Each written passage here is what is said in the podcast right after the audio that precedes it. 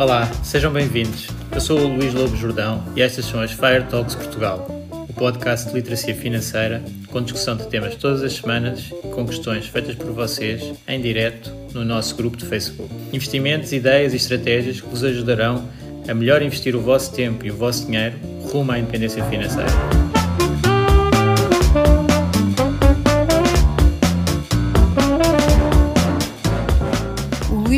Jordão trabalha nos mercados financeiros há mais de 20 anos. É um analista financeiro certificado pelo CFA Institute, criou o maior fundo português de ações e é atualmente responsável pelos produtos Stoic na SGF. Todas as opiniões expressas pelo Luís e eventuais convidados são exclusivamente suas e não refletem a opinião da SGF ou do CFA Institute. São ideias à data de gravação e estão sujeitas a alterações. Todos os investimentos envolvem riscos. Este podcast tem um intuito meramente informativo e não deve ser tomado como base para decisões de investimento.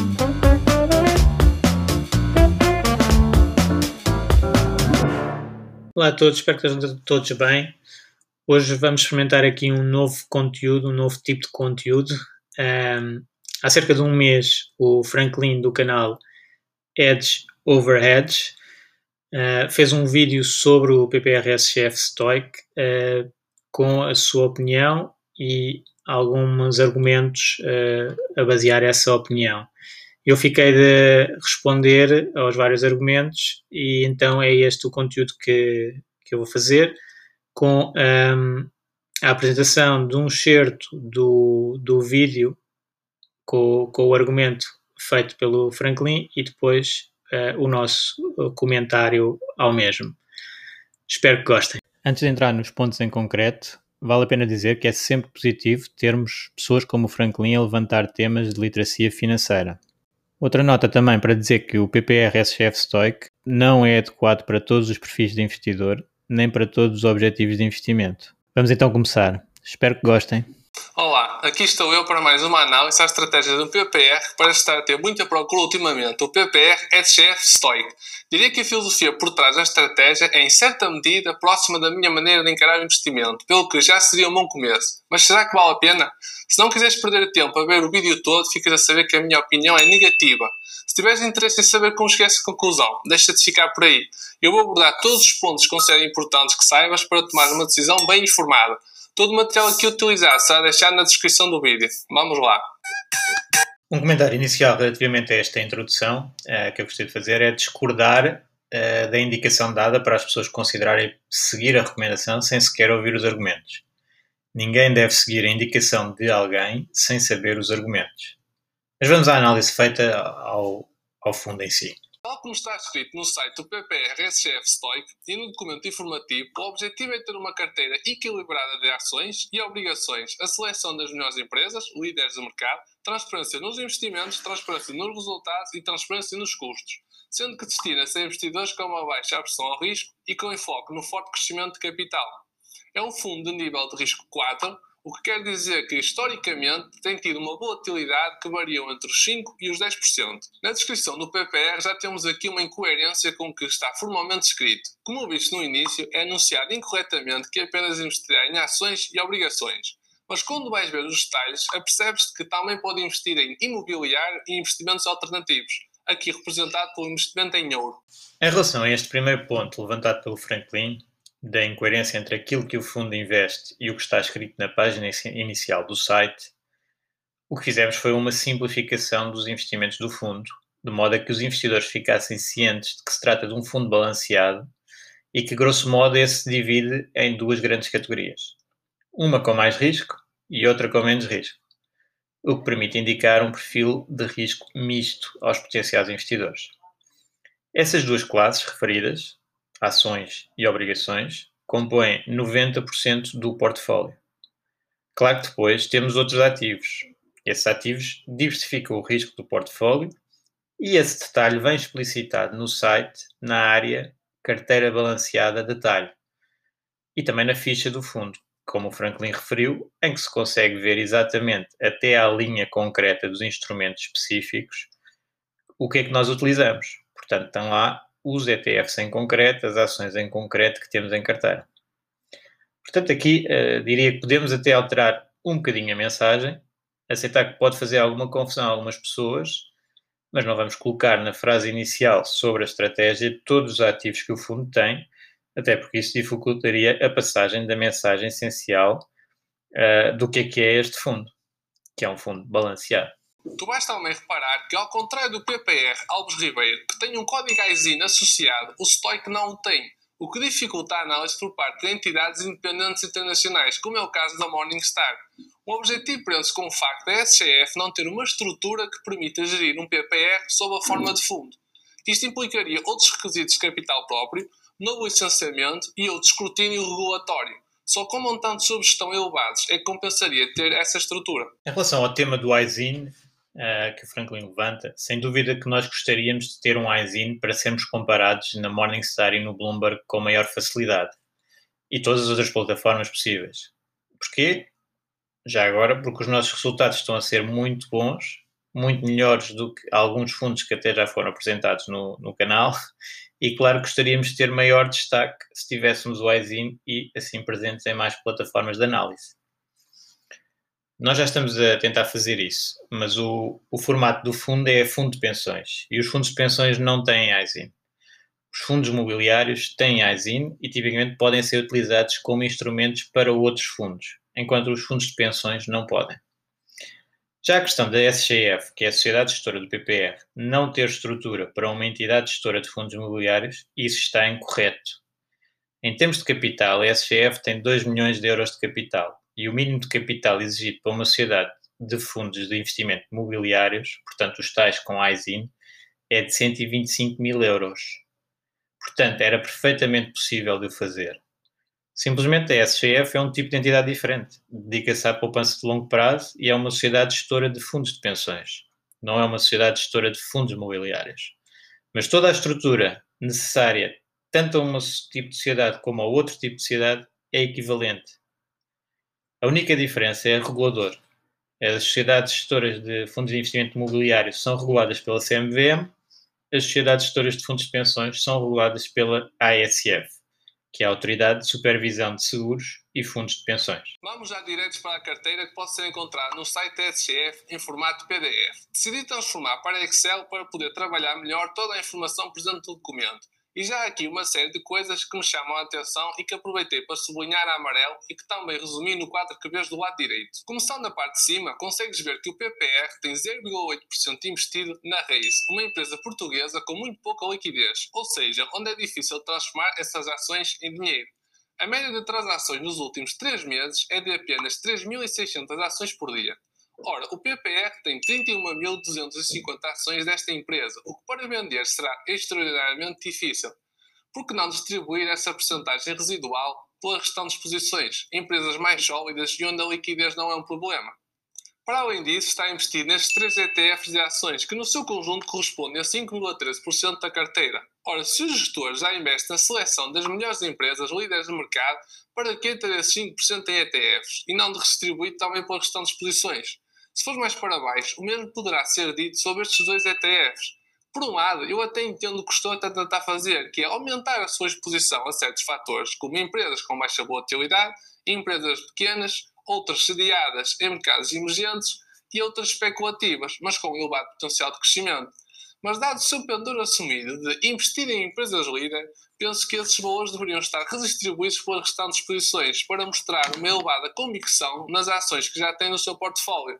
Aliás, segundo este estudo, a falta de convicção por parte dos gestores é a principal razão para não baterem a gestão passiva e só depois é que vêm as comissões. No que toca a carteira. Este é o ponto que mais discordo. Se alguma coisa eu tenho feito ao longo da minha carreira é a defesa do investimento com convicção. E desde logo, o nosso portfólio de ações tem apenas 20 a 30 empresas. Para bater um índice tem 1.600 empresas. Este é o core do fundo, as empresas líderes. São só 20 a 30. Mais convicção que isto é difícil. Aliás, é impossível num fundo. As regras de diversificação prudencial impedem ter um número ainda mais reduzido de empresas, já que se estaria a incumprir as regras europeias de diversificação de fundos nós estamos no mínimo, no mínimo no número de empresas e, portanto, no máximo de convicção. Portanto, olhar o portfólio, analisar a carteira e concluir que é um portfólio que tem pouca convicção é objetivamente um erro de análise. Claro que a convicção é posta, neste caso, nas ações mundiais. E depois temos outras áreas de ações em que podemos fazer apostas usando aí a gestão passiva ou semi-passiva. Por exemplo, os mercados emergentes é óbvio. Nós não vamos estar a escolher empresas nos mercados emergentes. Usamos um índice. Ou os outros ETFs identificados, que foram apostas deste ano que passou. Por exemplo, um ETF de small caps foi comprado no bottom de mercado e que valorizou 70% este ano. Portanto, acabou por ser uma boa aposta. Aqui a questão tem tudo a ver com percentagens, que é outro erro de análise em relação à posição na race, por exemplo. Eu posso ter ativos que não são muito líquidos, desde que eles não representem uma parte substancial do portfólio. Ora, a raise nem chega a 1% do portfólio. Em termos de liquidez, não é relevante. Já também os ETFs que são usados na parte de gestão passiva, neste core satélite de ter uma carteira com ações líderes globais muito concentrada, high conviction, e depois ETFs para áreas específicas, os ETFs representam uma parte muito pequenina da carteira. Cada ETF cerca de 2%. Portanto, dentro das ações que pesam 64%, temos menos de 1% para a raise e uns 6% para esses ETFs, mais uns 5% para a componente de mercados emergentes. Portanto, dá para ver a dimensão da aposta nas empresas líderes, que aí é o real core do fundo. Dizer que este portfólio não é de convicção alta é estranho. Eu sou completamente apologista de convicção alta nos investimentos. E como é dito no, fil, no vídeo, a falta de convicção, juntamente com os custos, como é óbvio, faz com que os resultados muitas vezes não sejam bons em muitos investimentos. A verdade é que ambos estão ligados nos index huggers. Portanto, gestoras que têm supostamente estão ativa, mas depois estão quase iguais ao índice e cobram comissões, acabam por ficar abaixo do índice. São as duas coisas juntas. Se estivermos bastante diferentes do índice, já conseguimos eventualmente bater as comissões. Portanto, esse ponto é extremamente válido para a indústria em geral. É uma das áreas contra as quais mais tentamos lutar, que é a parte de gestão ativa do fundo, ou seja, de convicção para bater o índice. E é isso que temos feito. Aliás, fomos ver o fundo que foi montado com essa estratégia, tem batido os índices e, em grande parte, é da convicção que foi posta na construção desta estratégia e que também está aqui representada neste PPR. Que toca à carteira de obrigações, o gestor utiliza apenas ETFs para ganhar as posições de segmento, o que, do meu ponto de vista, é aceitável, dado que ter obrigações diretas de empresas pode ficar caro e tem uma menor liquidez associada. Os ETFs acabam por reduzir o impacto destes dois pontos. No investimento imobiliário, tem dificuldade em entender o investimento no crédito agrícola património crescente por ter uma liquidez extremamente reduzida e corresponder a mais 5% da carteira. Aliás, se fores ao documento de Informações Fundamentais aos Investidores, a IFI, e procurares por condições de resgate, vais ter perceber que os resgates são apenas semestrais, pelo PPR ser um participante profissional, e o pedido dos mesmos só pode ser efetuado com uma antecedência mínima de seis meses. Na prática, quer isto dizer que, numa situação extrema de liquidação do PPR, só o dinheiro correspondente a essa parte do investimento até um ano depois do pedido de resgate. Afirma ter um... Em relação a este ponto das obrigações, ok, o Franklin entendeu o que nós estamos a fazer com, com o fundo. Portanto, achamos que os ETFs são o instrumento mais eficaz para gerir a nossa exposição a obrigações. Agora, em relação à outra parte, imobiliário, julgo que não foi feita a análise do fundo que escolhemos ter na carteira mais uma vez, temos este fundo numa ótica de diversificação e disposição a várias fontes de valor. Esse fundo, o CA Património Crescente, tem sido o melhor sistematicamente em Portugal, tem ganho os prémios e, se forem ao site, eh, está lá. 10 anos seguidos, considerado o melhor fundo português na área do imobiliário. É feito por uma sociedade gestora independente, que é algo que nós também gostamos de ser, Uh, e representa aqui também um bocadinho o percurso de alguém que montou uma sociedade de investimento uh, há algum tempo e cresceu até se tornar a maior sociedade gestora imobiliária em Portugal. E porquê? Porque é que se tornou essa grande sociedade gestora imobiliária? Porque tem muita qualidade, tem tido os melhores resultados.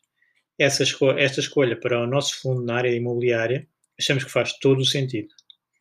Para além disso, a questão da liquidez apontada, que volta a ser um foco do Franklin, na minha opinião, é um pouco excessivo. E porquê? Porque este fundo representa 5% da carteira do PPR e não há qualquer risco de estarmos agora a fechar o PPR, como é dito. Nosso objetivo é ser o maior PPR independente português e estar a crescer para isso e a ter os resultados uh, para atingir esses objetivos.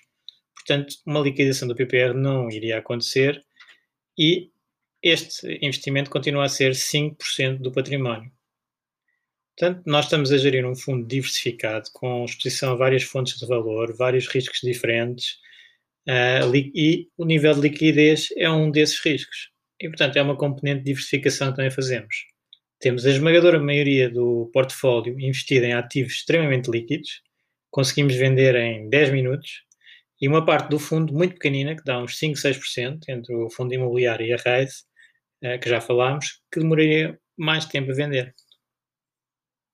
Portanto, esta diversificação, na minha opinião, faz todo sentido, até porque o fundo PPR, Stoic, é um fundo para o longo prazo. Neste tipo de fundos, faz sentido ter alguma proporção em ativos com menor liquidez e com outro perfil de risco-retorno para a tal diversificação. Afirma ter uma baixa rotação de ativos na carteira, também conhecido como turnover, ou seja, vendo os ativos que tem ou compra outros novos com pouca frequência. Para verificar isso, eu fui procurar pela carteira mais antiga do PPR que consegui encontrar, de agosto de 2018, altura em que o PPR Stoic tinha o nome de SGF Stoic Ações. E numa comparação lado a lado com a carteira de outubro deste ano, admite que na componente acionista estava à espera de uma menor rotação do que aquela que se verificou, mas também não há nada que me deixe desconfortável como potencial investidor. No que toca à gestão, o PPR. Em relação a este ponto da rotação da carteira, a análise não inclui uma comparação com mais ninguém, com mais nenhum fundo. Portanto, assim é difícil conseguir dizer se houve pouca rotação neste fundo face aos outros. Aliás, esta é uma questão extensível ao resto da análise, que é não ter havido grande comparação com o mercado dos fundos PPR.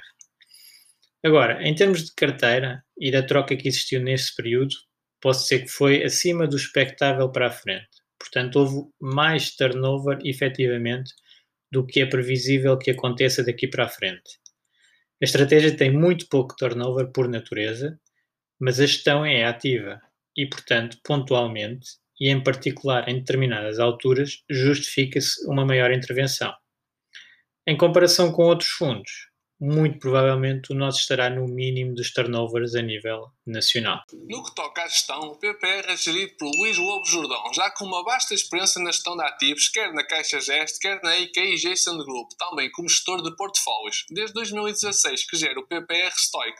Adicionalmente, é um Chartered Financial Analyst, mais conhecido como CFA, das designações profissionais com maior reputação na área das finanças a nível mundial e que mede a competência e a integridade dos analistas financeiros é uma certificação que eu próprio estou a estudar para um dia também a ter. O PPR é bastante. Aqui nesta parte diria que Franklin faz muito bem a estar a estudar para o CFA, é uma ferramenta para o resto da vida.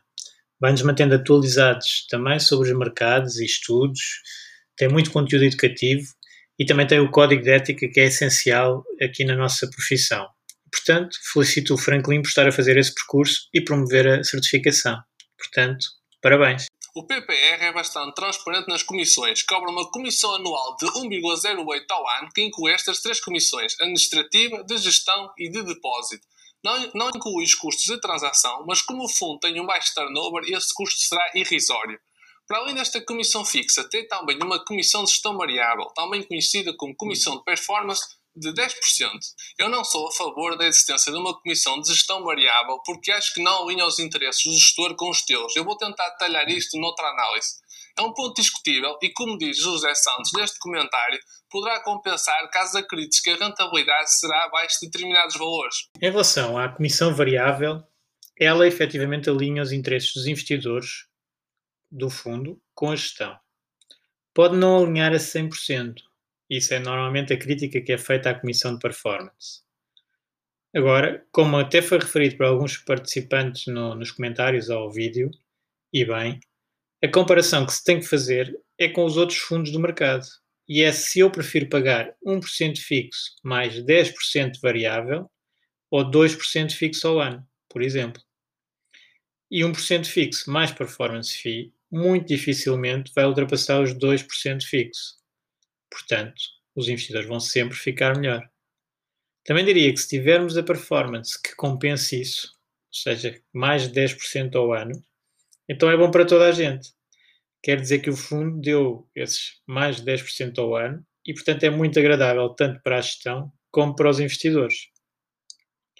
Eu costumo dar aqui o exemplo do Warren Buffett, que tinha uma comissão de performance de 25% nas suas partnerships iniciais e deu aos investidores performances muito, muito interessantes. Terá sido mal para os investidores investir com, com Warren Buffett com a comissão variável? Ainda por cima tão elevada? Não. Foi muito melhor do que investir num índice ou até com, com outros gestores com performance fees mais baixas. Portanto, uma comissão variável não é automaticamente má e, conjugada com uma parte fixa mais baixa, alinha certamente os interesses dos investidores com os da gestão, embora não a 100%. Para alinhar a 100%, o que acontece aqui também, que é o que se deve ter noutros fundos, é o gestor investir no próprio fundo, que aí vai ter os retornos que os outros investidores têm. Portanto, uh, o outro argumento que normalmente é utilizado contra a comissão variável, que é não haver skin in the game para o gestor, portanto fica com os ganhos, mas não com as perdas. Neste caso não acontece. O gestor também está a investir no fundo, juntamente com os outros investidores, nas mesmas condições dos outros investidores, e aí estamos alinhados a 100%. Para além disso, depois de haver quedas, na recuperação não existirá comissão variável até se estar nos novos máximos, portanto tem um high watermark. Portanto, os incentivos do fundo são para fazer e ter a melhor performance possível. Até porque é um fundo de uma entidade mais desconhecida, não tem um poder de mercado gigante e que, portanto, só se vai conseguir impor pela sua qualidade. E é isso que está a acontecer. Estamos a dar retornos ajustados no nível de risco com muita qualidade face ao panorama nacional. A rentabilidade será abaixo de determinados valores. Para comparar com aquilo que tu poderias fazer, decidi utilizar estes 4 ETFs para criar uma estratégia similar à do Stoic, com 60% em ações, que fica mais ou menos a meio entre o peso base e o máximo permitido, e 40% em obrigações, utilizando as mesmas percentagens para cada classe de ativos que aparecem no benchmark, o índice de referência. Ou seja, aquilo que o gestor se propõe a bater. Por exemplo, dentro dos 60% em ações, coloquei 85% num ETF de ações de países desenvolvidos e os restantes 15% num ETF de mercados emergentes. Como vês, se tivesse investido 100 euros em cada uma destas estratégias no dia 15 de fevereiro de 2016, data de criação do PPR SGF Stoic, terias resultados bem diferentes. Se tivesse investido no PPR, terias quase 123 euros no dia 30 de novembro de 2020. Enquanto que se tivesse sido tu a construir a tua própria carteira utilizando apenas os 4 ETFs, o resultado final seria quase o dobro da rentabilidade, ou seja, 141 euros. Resumindo. Bom, aqui há várias questões que gostaria de assinalar. A primeira e mais importante é que o Franklin utilizou um benchmark para comparar com o fundo que não era possível o fundo uh, utilizar. Portanto, isso é logo uma das regras em termos de benchmarks, é que têm que ser possíveis de utilizar. E até uh, eh, 2019 não era permitido a um PPR ter mais de 55% em ações. Nós estamos aqui a analisar um período desde 2016, portanto, de 2016 até 16 de setembro de 2019, que é quando o regulamento do fundo PPR SGF Stoic passou a permitir uh, ter ações acima dos 55%, portanto, até aos 75%, é que uh, o PPR pôde investir mais em ações. Portanto, não podemos comparar com um benchmark uh, que não era possível utilizar. Já agora, esse regulamento está publicado no site da ASF. Portanto, mais de metade do período em análise foi feito com um portfólio que tinha 50% em ações e não deve ser comparado com um benchmark que tinha 60% em ações. Uh, e depois, nós queremos primeiro que tudo comparar com uh, todas as outras opções em termos de PPRs em, em Portugal. E se compararmos, existem muitas opções, cerca de 120, e existem cerca de 20 mil milhões investidos em PPRs em Portugal. E desses 20 mil milhões, provavelmente o PPR SGF Stoic bateu 19.995 milhões. Ele bateu todos no período de 3 anos. Uh, e, portanto, qualquer que seja o calendário, a data que se utilize, os vários períodos, o PPR SF Stoic está no topo das performances. E, portanto, em termos de PPRs, que são o que realmente é a opção para as pessoas, temos o PPR SF Stoic com resultados muito superiores ao resto do mercado. Portanto, em termos de performance, uh, temos aqui uh, uma ideia que fica abaixo e que na realidade não fica e até é dos melhores. Uh, depois, a outra parte do tópico que eu gostava de abordar aqui é que não se pode comparar PPRs com ETFs sem ajustar do que os PPRs têm de bom face aos ETFs e considerar só o que os ETFs têm de bom face aos PPRs. Ou seja, quando se faz um portfólio de ETFs e se exclui todos os custos que o investidor incorre em termos de transação, está-se a beneficiar claramente essas rentabilidades teóricas face ao que foi as rentabilidades, rentabilidades reais de um PPR. Nos, nos ETFs, fazer uma estratégia, ainda que aquele benchmark pudesse ser utilizado como referência para este PPR, que não é, como já disse anteriormente, ter essa estratégia com quatro ETFs a fazer rebalanceamentos gera custos de transação, quer seja explícitos, comissões de transação, quer seja implícitos, bid-ask spread, quer seja custos de impostos com uh, mais-valias que normalmente geram os rebalanceamentos, que no PPR não tem. E nesta análise não estão a ser considerados. E depois não está a ser considerado também, como habitualmente, uh, infelizmente, os impostos que a pessoa não paga de início no PPR se tiver a dedução à coleta e que sai a ganhar logo 20%, isso não foi incluído aqui na análise. E no final, que à partida vai pagar no PPR 8% contra 28% nos ETFs. Portanto, se queremos comparar ETFs com PPRs, temos que comparar nos resultados finais que cada um permite obter e não nos resultados teóricos. E, portanto, se nós estivermos a, a considerar tudo corretamente em relação às performances do fundo, às possibilidades do benchmark, aos concorrentes, aos impostos, o PPR SGF Stoic foi um dos melhores fundos para se ter investido no passado e provavelmente vai ser um dos melhores para investir para o futuro. Resumindo, pontos positivos, filosofia de seleção de empresas de qualidade, gestor com certificado CFA, que é sempre garante conhecimento técnico e, em princípio, de comportamentos éticos e transparência nos investimentos e custos.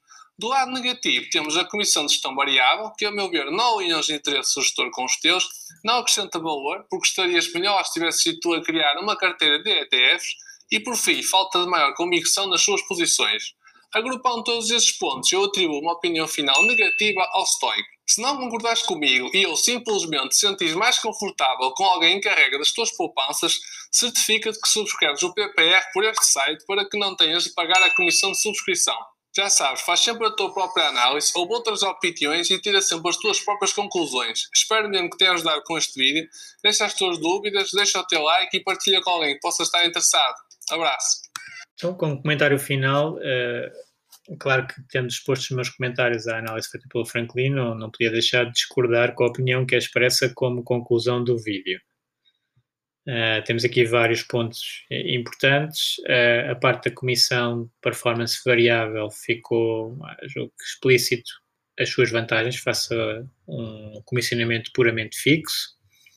A parte da geração de valor também penso que ficou claro que uh, o benchmark foi mal estabelecido, o benchmark de comparação, porque legalmente não era possível ter 60% em ações, como foi feito no vídeo, uh, até bem tarde, uh, neste período de análise. Portanto, fazendo a análise correta, os resultados são bastante diferentes. E depois, em termos de valor, uh, dentro do, do, universo de PPRs em Portugal, o PPR SGF Stoic tem sido dos melhores nos últimos anos e temos toda a confiança que vamos continuar a ser do, dos melhores nos próximos anos.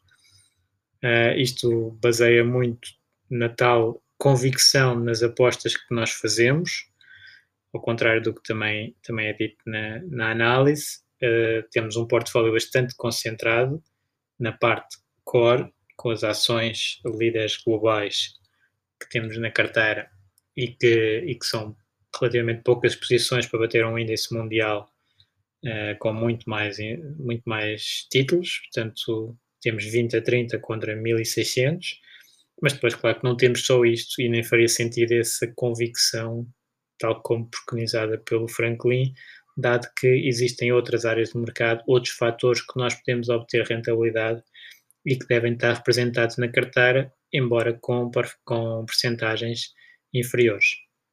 As críticas à liquidez também, na nossa opinião, não fazem muito sentido, porque temos uma percentagem do fundo alocada a essa área de pouca liquidez perfeitamente razoável. Neste caso, cerca de 5% do portfólio, portanto, menos que 10%, e nós temos que diversificar por várias uh, fontes de valor. A liquidez também acaba de ser uma fonte de valor e que não coloca em risco, dada a sua pequena percentagem. Uh, o Franklin sugeria fazer então a tal análise, dado que se está a analisar um PPR, analisar contra os outros PPRs e, se se quiser mesmo fazer contra os ETFs, então fazer a análise completa com todos os custos que uma pessoa normalmente tem com os ETFs e todos os impostos que uma pessoa paga nos investimentos. Portanto, tudo a comparar exatamente como o investidor vai ter de, de custos e de retorno então do, do investimento. Fazer para uns com os custos todos incluídos, porque está dentro da comissão de gestão, está dentro da performance do fundo, para outros não considerar, uh, penso que não é, não é muito, não ajuda muito o potencial investidor a tomar a melhor opção. Dito isto, acho ótimo está a ser sido falado, o PPRSF Stoic, e, e gosto muito de, de, ter esta oportunidade de uh, conseguir detalhar as razões porque uh, se calhar estas opiniões negativas não são tão um, eh, fundamentadas como à partida alguém poderia pensar, uh, e assim explicar melhor até o que é que representa, o que é que está dentro do BPR Stoic, qual é que é a nossa filosofia, qual é que é a nossa abordagem e assim ficar uh, mais conhecido de uh, algumas pessoas que eventualmente ainda não, ainda não conheçam o, o, fundo e não tenham visto como, como hipótese para o seu investimento. Obrigado a todos pela audiência, espero que tenha sido útil e vamos vendo uh, aí no, no grupo. Até à próxima. Obrigado por ouvires. Junta-te à discussão através do grupo Fire Talks Portugal no Facebook e não te esqueças de ver a descrição onde poderás encontrar mais informações. Até à próxima!